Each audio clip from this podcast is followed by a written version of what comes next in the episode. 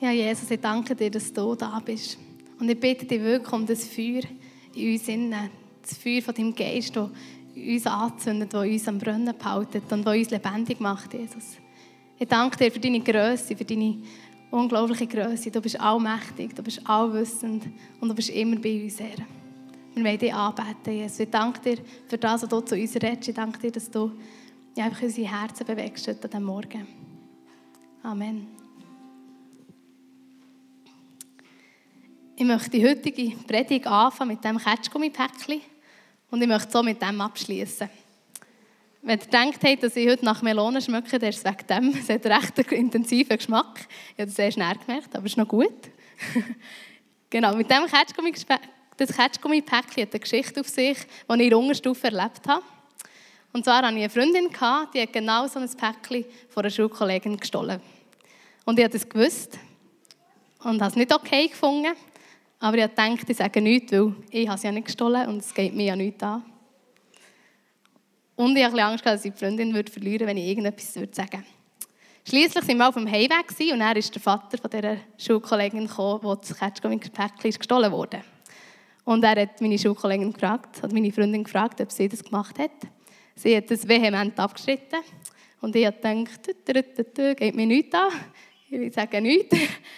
Bis er mich angeschaut hat und gesagt, wenn Alena sagt, dass das stimmt, dann glaube ich das. Ich kenne ihre Familie und ich weiß, dass man denen vertrauen kann. ja, ihr könnt euch vorstellen, wie es mir gegangen ist. Ich war in der vierten Klasse und ich dachte, oh no, was sage ich jetzt? Ich wusste, die Wahrheit sollte ich sagen. Ich wusste, dass, dass ich, wenn ich lüge, dass ich gegen Gott sündigen würde. Und gleich hatte ich so Angst, dass ich meine Freundin verlieren würde. Weil in der Unterstufe ist das immer so eine Sache, oder? mit Freundinnen behalten und finden und so. Dass ich dann wirklich gesagt habe, nein, sie hat das nicht gestohlen. Und bis heute erzähle ich die Geschichte nicht so gerne, weil ich mich schäme, dass ich dann den Mut nicht hatte, um die Wahrheit zu sagen. Und man könnte jetzt sagen, ja, du bist ein Kind und es ist nicht so schlimm, es ist ja nur ein Ketschgummi-Päckchen, die wissen das heutzutage eh nicht mehr. Und vielleicht ist es so, vielleicht wissen sie es wirklich nicht mehr. Aber ich weiß es noch und ich weiß, dass es gleich eine böse Tat war. In Gottes Augen ist es eine böse Tat. Es ist etwas, wo er sagt, hey, macht das nicht, tut nicht lügen. Und ich tue gleich. Und ich werde das Wort böse noch ein paar Mal sagen, auch wenn wir das nicht so gerne hören und auch wenn man es nicht so gerne sagt. Und gleich glaube ich, ist es mega wichtig, dass wir über das reden. Weil ich glaube, wir kennen das alle. Wir alle haben irgendwo so Ketschgummi-Geschichten, wo wir irgendwie reinlaufen im Alltag und wir merken es häufig erst im Nachhinein. So oft laufe ich etwas rein und dann denke ich, oh, jetzt habe ich schon wieder so reagiert. Ich habe mir doch vorgenommen, das nicht mehr zu machen. Und es sind meistens so die kleinen Sachen, wo, wo wie so das Fiese ist, wo man so reinläuft und man es eben nicht merkt. Wo man könnte sagen, ja, ich habe es ja nicht böse gemeint. Aber es ist eben gleich in Gottes Augen eine böse Tat. Und woher wissen wir, was in seinen Augen eben böse ist und was nicht? Das sehen wir an den zehn Geboten wo Gott uns gegeben hat, wo er in seinem Wort hat gesagt hat, wir sollen nicht andere Götter neben Gott haben. Wir sollen kein Bild von Gott machen, also nicht irgendwie Götze anbeten oder so. Wir sollen den Namen vom Herrn nicht missbrauchen. Wir sollen den Sabbat heiligen, also den Ruhetag. Und wir sollen Vater und Mutter ehren. Wir sollen nicht töten, wir sollen nicht Ehe brechen, wir sollen nicht stehlen, wir sollen kein falsches Zeugnis reden, also nicht lügen. Und wir sollen nicht begehren, was unserem Nächsten gehört. Ich habe dazu eine Folie. Ich muss das auch hier noch anlassen. Könntest du mir weiterdrücken? Dankeschön. Genau, da könnt ihr es noch lesen. 2. Mose 20, 1 bis 17.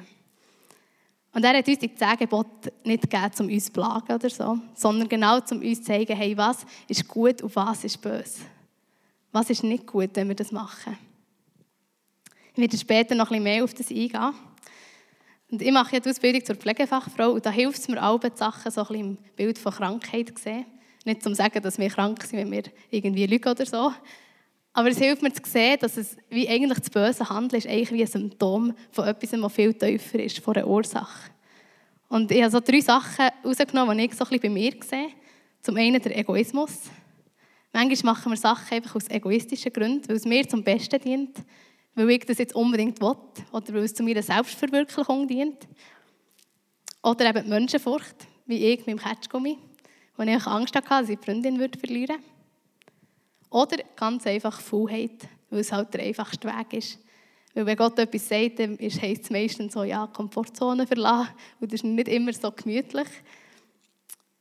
Und eigentlich schon an diesen drei Sachen sehen wir, dass ja die eigentlich auch nicht einen guten Ursprung haben.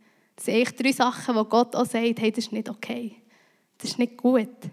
Weil Egoismus, aus dem heraus gibt es jetzt einfach wirklich nicht eine gute Frucht. Ich habe das noch nie erlebt, dass aus dem heraus etwas Gutes entstanden ist. Menschenfurcht, das versklavt uns. Weil wir Sachen machen aufgrund von anderen. Und Faulheit, das bremst einfach. Das bremst uns im Vorwärtsgehen für Gott. Und wenn die Ursache schon nicht gut ist, dann kann das Symptom oder das, was daraus entsteht, auch nicht gut sein. Und ich habe mich dann so gefragt, ja eben so oft laufen wir einfach rein. Sind wir diesem bösen Handeln einfach ausgeliefert? Müssen wir halt einfach das immer wieder machen, weil wir halt in einer gefallenen Welt leben? Und weil halt das Böse einfach hier seinen Platz hat. Wir jetzt auch mit der Bibel schauen, was die Bibel dazu sagt. Im Römer das ist ein Brief, den Paulus hat geschrieben Der Paulus war Apostel, der hat eine krasse Begegnung mit Jesus und ist dann eigentlich um die ganze Welt gereist, hat Gemeinden gegründet, hat das Evangelium erzählt und hat Gemeinden dann mit so Briefen ermutigt. Und im Römer 12 steht, die Liebe sei ungeheuchelt, hasst das Böse und halten fest am Guten. Und er zählt er eigentlich auf, wie das so praktisch aussehen Er sagt, wir sollen in der nächsten Liebe, in der Bruderliebe, sollen wir herzlich miteinander umgehen. Wir sollen brennend im Geist dem Herrn dienen. Wir sollen in Bedrängnis standhalten, beharrlich sein im Gebet, Anteil nehmen an gastfreundlich sein, alle die segnen, die uns verfolgen, freuen mit den Fröhlichen, grennen mit den Grennenden. Wir sollen demütig sein und wir sollen nicht Böses mit Bösem vergelten. Easy, oder? es ist ein spannender Text, weil es steht noch ein bisschen mehr dort, ich habe es recht zusammengefasst. Aber lesen es mal nach im Römer 12 von 9 bis 21. Und er schließt eigentlich die Auflistung ab mit Lass dich nicht vom Bösen überwinde, sondern überwinde das Böse durch das Gute. Und das ist so ein wichtiger Satz. Hey, wir sind dem bösen Handeln nicht einfach ausgeliefert. Wir können es überwinden mit dem Guten. Und er sagt es hier mega klar, er sagt auch wie, eben indem wir das Gute tun, indem wir das tun, was, was er hat uns aufgelistet hat. Und es gibt noch viel mehr, was wir machen können. Wenn wir irgendeine Anfechtung bekommen, dass wir beharrlich sind im Gebet. Wenn Leute uns wegen unserem Glauben irgendwie verfolgen oder einen blöden, einen blöden Spruch machen, dann sollen wir sie segnen. Also wenn wieder das Böse kommt, das Gute zurückgeben und das Böse mit dem Guten überwinden. Und ich glaube, dass das Böse und das Gute, das steht mega nah beieinander. Das ist so wie ein Wegweiser, der wie die eine Richtung gut zeigt und die andere Richtung eben schlecht oder böse. Und häufig stehen wir dort vor dem Wegweiser und wir können uns entscheiden, gut oder schlecht. Ich weiß noch ganz genau, wie dann ich bei dieser Ketschgummi-Geschichte wirklich überlegt, welchen Weg nehme ich jetzt? Also wir haben die Wahl und das eine ist vor dem anderen eigentlich nur eine Entscheidung davon entfernt. Und darum können wir auch nicht irgendjemand anderem mal die Schuld geben für unser Handeln, sondern wir sind einzig und allein für uns verantwortlich. Der Danilo hat im Oktober in der Predigt erzählt, dass Gott der Richter ist, wir die Anklagten und der Teufel der Ankläger. Und dass wir einmal vor Gott werden stehen. Und ich werde dort nicht können sagen, ja, ich habe gelogen, weil die Kollegin hat gestohlen und ich wollte sie nur schützen. Und ich habe ja fast nicht anders können. Nein, ich muss für das herstellen, weil ich mich dann entschieden habe. Und sie wird für die Stelle müssen herstehen. Ich weiss, es klingt jetzt krass. Ich werde dann noch mehr dazu sagen. Der Danilo hat zum Glück dann auch noch mehr gesagt. Aber so ist es. Wir werden für unsere Handlungen müssen herstehen. Und das zeigt eigentlich die Problematik von dem bösen Handeln. Die Problematik ist, dass es andere Menschen verletzt, aber dass es uns eben auch von Gott trennt. Das trennt uns von Gott, weil Gott ist heilig. Bei ihm hat nichts Böses Platz. Er ist so voller Herrlichkeit. Und da hat nicht auch eine kleine Lüge, die ich vielleicht als Kind gemacht habe, Platz. Eine Aussage von einem Mann in der Bibel zeigt das mega gut auf. Von Josef, der ist verkauft worden von seinen Brüdern an einen Potiphar. Und der hat dort als Sklave gearbeitet, hat sich relativ hoch aufgeschafft in diesem Haus. Und eines Tages ist da die Frau von Potiphar gekommen und hat ihn verführen. Und das mehrmals, und der Josef ist immer schön standhaft geblieben. Und hat ihr dann gesagt, im 1. Mose 39 lesen wir das, es ist niemand größer in diesem Haus als ich. Und es gibt nichts, das er mir vorenthalten hätte, ausgenommen dich, weil du seine Frau bist. Wie sollte ich nun eine so große Missetat begehen und gegen Gott sündigen? Spannenderweise weiß er, dass die schlimmste Handlung eigentlich, oder das Schlimmste an dem ist, dass er nicht den Chef wird betrügen sondern dass er gegen Gott sündigt. Und das ist mir nie aufgefallen, als ich das gelesen habe. Erst in der Vorbereitung habe ich so gemerkt, ja, eigentlich sollte ich so, so mein Leben leben. Immer wenn ich vor diesem Weg weiss, wie es steht, sollte ich überlegen, kann ich gegen Gott sündigen?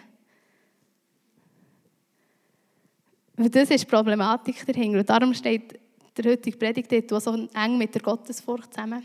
Der Hashtag Gottesfurcht ist nicht, weil er cool aussieht oder so, sondern weil es wirklich einen Zusammenhang hat. Sprüche 8,13, dort heißt es, die Furcht des Herrn bedeutet, das Böse zu hassen. Stolz und Übermut, den Weg des Bösen und einen verkehrten Mund hasse ich. Als ich dann wegen dem Catching gelogen habe, ich nicht mehr vor Gottesfurcht leiten, sondern vor Menschenfurcht. Ich hatte Angst vor, vor Menschen. Und hier steht eigentlich, hey, Furcht des Bösen. Nee, die Furcht des Herrn bedeutet, Böses zu hassen. Das Böse hassen heisst, wir sollen uns fernhalten von dem. Wir sollen das nicht tun. Und schau, ich kann ohne Probleme hier im Gottesdienst stehen und singen und beten. Ich kann ohne Probleme hier stehen, mal vielleicht ein bisschen mit Nervosität, und über seine Größe reden. Ich kann ohne Probleme daheim stundenlang beten, stille Zeit machen. Aber wie sieht es mit meinem Lobpreis aus in meinem Leben? Wenn ich beim Arbeiten bin, kann ich dort gute Gedanken über meinen Chef haben, wenn er mir vielleicht die Ferien gestrichen hat? Schaffe ich es in der Schule nicht mitlästern, wenn die anderen rund um mich über jemanden lästern? Schaffe ich es daheim, meinen Ehemann oder meine Ehefrau nicht anzuschnauzen, nur weil sie Zocken liegen? Oder die Kinder, schaffe ich es dort, mit ihnen geduldig zu sein, auch wenn sie vielleicht gerade herausfordernd sind? Ich glaube, dass wenn wir dort eben uns immer wieder fürs Gute entscheiden, das ist auch Lobpreis, das ist Gottesdienst. Und das ist manchmal ein bisschen schwieriger als Singen. Weil Singen kann jeder. Das ist auch mega wichtig. Unser Lobpreis im Gottesdienst ist auch wichtig. Und auch mega wertvoll. Aber manchmal vergessen wir, glaube ich, dass unser Handeln und unser Denken auch ein Gottesdienst ist. Und ich glaube, dass es bedeutet, ein Lebensstil Gottesfurcht, ihn immer im Blick zu haben. Sein Willen und das, was er als gut empfindet. Sein Wort auf unserem Herz tragen. Sein Wort kennen. Wenn wir wissen was gut ist, dann müssen wir die Bibel lesen. Weil dort steht so viel mehr drin als nur die zehn was wir nicht machen sollen, sondern so viel, was eben gut ist. Und auf was wir schauen sollen, auf was wir unseren Wert legen und woher wir unseren Wert nehmen sollen. Und ich glaube, dass Gottesfurcht soll sich in unserem Lebensstil und unserer Denkweise zeigen. Und ich glaube, das ist etwas, was heutzutage mega schwierig ist. Der Schölo hat auch gerade erst eine Predigt über das gehabt, dass es mega schwierig ist, weil in der heutigen Zeit ist so vieles nicht mehr wahr. Die Wahrheit gibt es eigentlich nicht mehr. Die Wahrheit ist eigentlich, was deine Gefühle dir sagen. Das ist Wahrheit. Also so, wie du dich fühlst, das ist gut und das ist richtig. Und das ist das, was mich so herausfordert. Manchmal auch in den Gesprächen, wenn ich mit Kolleginnen rede, weil sie dann sagen, ja, es ist alles erlaubt, solange es eben für dich stimmt. Und du darfst sein, wer du bist, solange das für dich stimmt. Und du darfst lieben, wer du willst, solange es für dich stimmt. Und das ist so ein bisschen die Wahrheit. Und wenn ich dann in so Gesprächen bin, denke ich immer so, ja, soll ich jetzt einfach nichts sagen, weil es eben der einfache Weg ist. Oder stehe ich zur Wahrheit, die ich habe. Weil Gott hat ganz klar eine Wahrheit in dem. Und es stimmt eben nicht, dass Gefühle unsere Wahrheit sind. Weil wenn ich immer nach meinen Gefühlen würde gehen, oh nein, mein Leben wäre ziemlich ein Chaos. Es würde nicht gut kommen. Und das, die Wahrheit von Gott die lässt sich auch nicht von meinen Gefühlen verändern. Nur weil es sich besser anfühlt oder weil es eben gut tönt. Und die Wahrheit die verändert sich nicht, auch nur weil die Zeit sich verändert oder die Gesellschaft sich verändert, sondern die Wahrheit die ist, seit unsere Welt geschaffen wurde. Und die vergeht nicht. Und ich glaube, das ist das, was wir auch, auch in unserer Denkweise einfach auch drin haben. Und das ist das, was, was dort fängt wie an, oder dort ist wie die Ursache. Wenn wir sagen, ja, vielleicht ist es schon ein bisschen veraltet und ja, es ist vielleicht schon nicht mehr so zeitgemäß. Nein, Gott ist absolut zeitgemäß.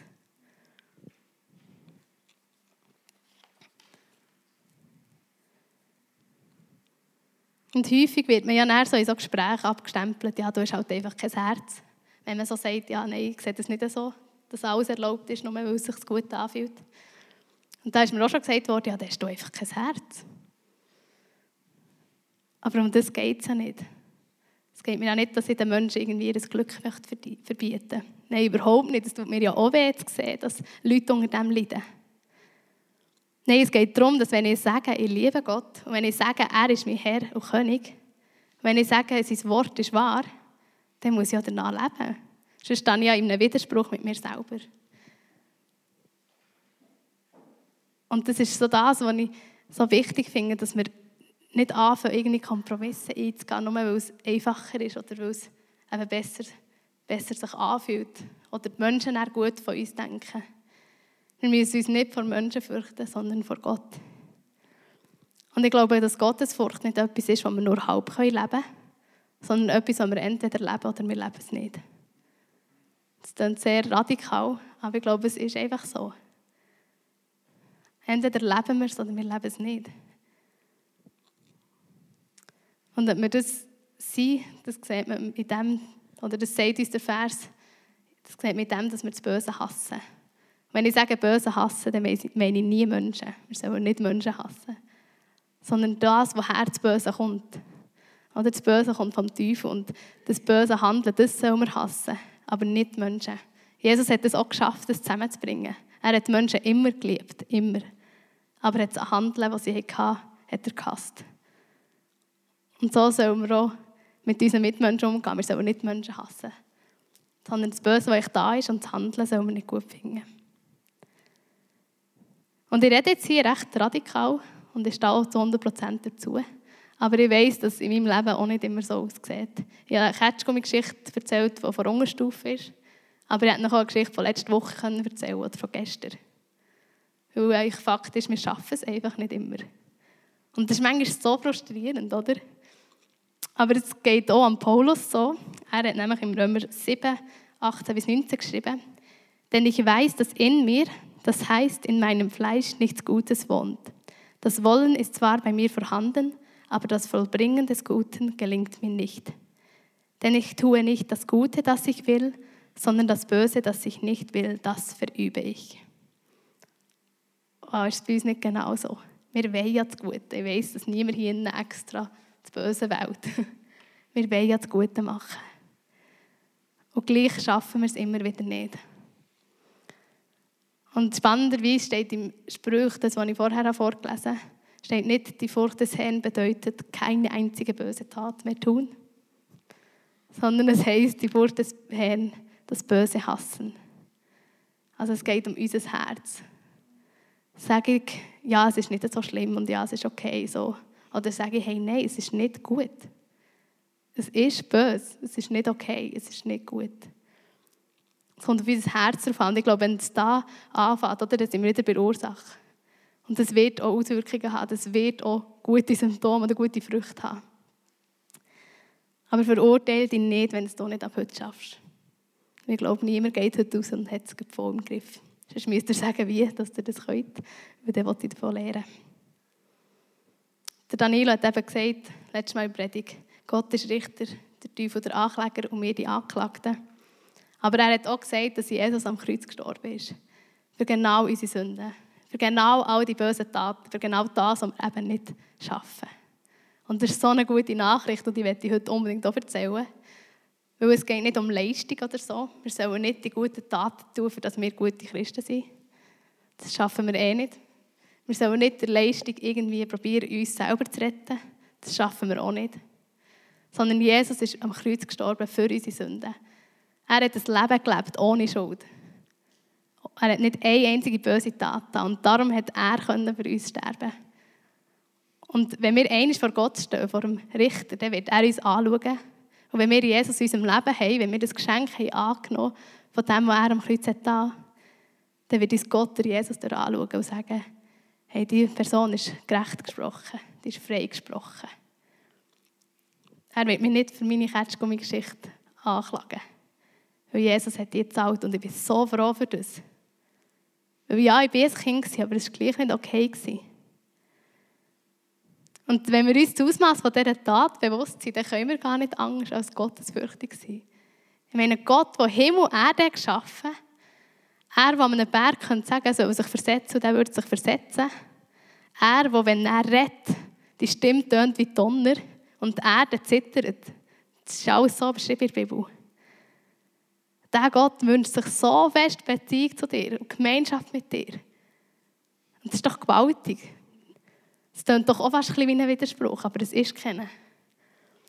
Er wünscht sich Beziehung mit uns. Und er hat seinen Sohn gegeben, der am Kreuz ist gestorben, für genau unsere Sünden, weil er gewusst hat, wir schaffen es nicht. Wir schaffen es nicht, durch unsere guten Taten vor ihm zu bestehen. Und darum hat er alles daran gegeben, dass wir einmal bei ihm sein können. Hey, und das ist unser Antrieb, für dass wir so leben, wie es ihm gefällt. Nicht Leistungsdruck, nicht Angst vor ihm. Wir müssen keine Angst vor Gott haben. Nein, sondern die Liebe und die Dankbarkeit und die Ehrfurcht vor dem Gott. Wir haben vorher gesungen, einen Augenblick und wir sehen deine Herrlichkeit. Hey, wenn wir die Herrlichkeit von Gott sehen, ich glaube, wir stehen nicht mehr da. Ich glaube, wir hocken nicht einmal mehr. Ich glaube, wir können uns das gar nicht vorstellen. Die Herrlichkeit ist so gewaltig.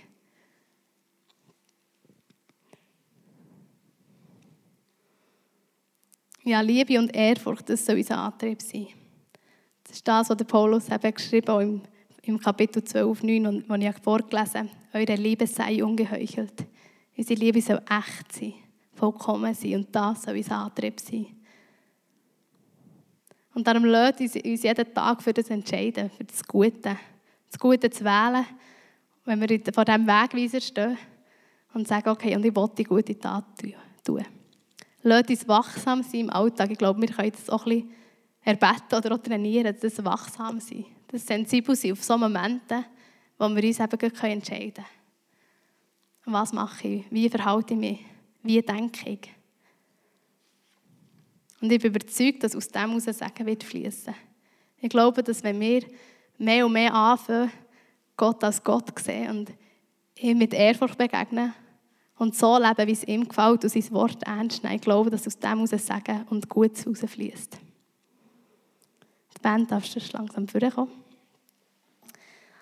Ja, ich möchte dich ermutigen, schau her bei dir, wie sieht es in deinem Leben aus? Jetzt in der Worship-Zeit. Hast du auch so Ketschgummi-Geschichten wie ich? Vielleicht größere, vielleicht kleinere. Und was sind die bei dir? Ich glaube, es ist so wichtig, dass wir uns das manchmal nehmen, dass wir her schauen, wenn es manchmal unangenehm ist. Ich hatte in der Vorbereitung das Bild von meiner Stube. Es ist immer so, wenn ich Besuch habe, ist die schön aufgeräumt. Und wenn man das Geschäft auftut, sieht man, dass ich alles dort reingestopft habe, ich keine Zeit mehr hatte. Und wenn ich mir so überlege, dann ist es manchmal in meinem Leben auch ein bisschen so. Die Ketschgummi-Geschichte war auch in einem Schrank. Und die ist vorgekommen, als ich die Predigt vorbereitet habe. Und ich weiss, dass ich da mal noch nachgehen soll. Und manchmal lohnt es sich, so Geschichten vorzunehmen und halt herzuschauen, weil in einem Schaft, die vermodern dort. Und ich möchte dich ermutigen, hey, schau her, wo ist bei dir die Geschichte. Und das Zweite ist, kannst du glauben, dass Jesus für dich gestorben ist und all deine Sünden vergeben hat? Kannst du die Vergebung annehmen? Weil ich glaube, das hat auch viel mit Gottes Furcht zu tun. Wenn wir sagen, nein, die Vergebung die kann ich nicht annehmen, weil das ist das Grosse, was ich da dann machen wir seine Tat am Kreuz zu klein. Und die Tat war genug gross, auch für deine Sünden. Egal wie gross das die sind. Und es hat ganz viel mit Gottes Furcht zu tun, wenn wir ja, die Vergebung einfach annehmen das annehmen, was Jesus für uns hat.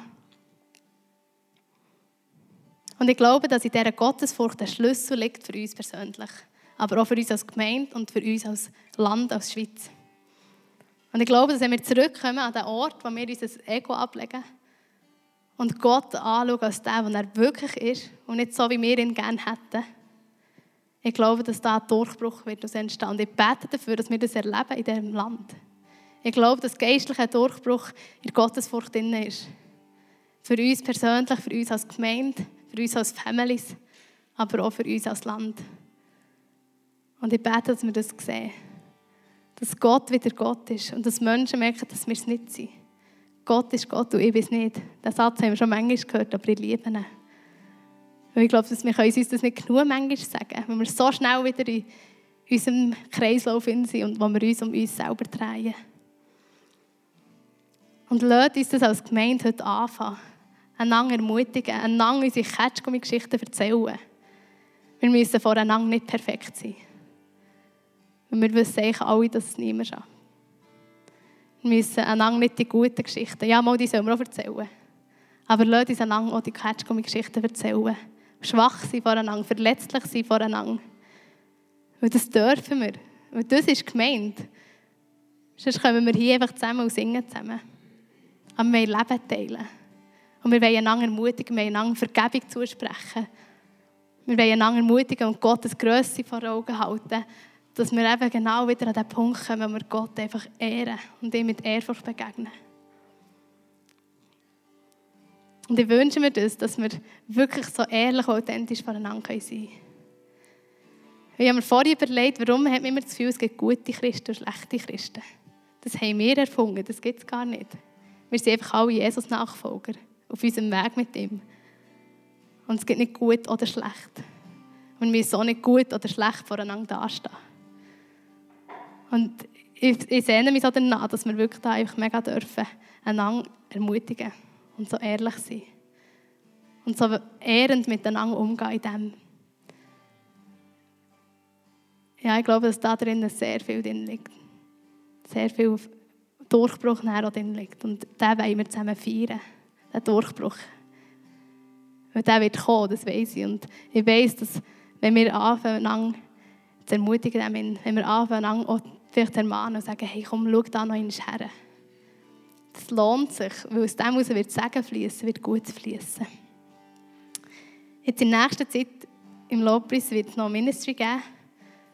Und wir können das ganz praktisch anfangen, indem wir eben an unsere Catchgummi-Geschichten erzählen. Vielleicht hast du etwas vom Herz, das Gott ja, dir aufzeigt, hey, ich möchte ermutigen, gang für Ulla für dich beten. Oder schau es mit jemandem an, der neben dir hockt. Ja, einfach so, wie es der Herr dir zeigt. Ja, lasst uns auf den Weg gehen, wo wir einander helfen, uns das Beste zu geben. Damit wir unser Denken und unser Handeln wirklich so können brauchen, dass Gott alle ergibt. Dass unser Leben ein Lobpreis und unser Leben Gottesdienst ist für ihn. Und zwar an jedem Tag, nicht nur am Sonntag.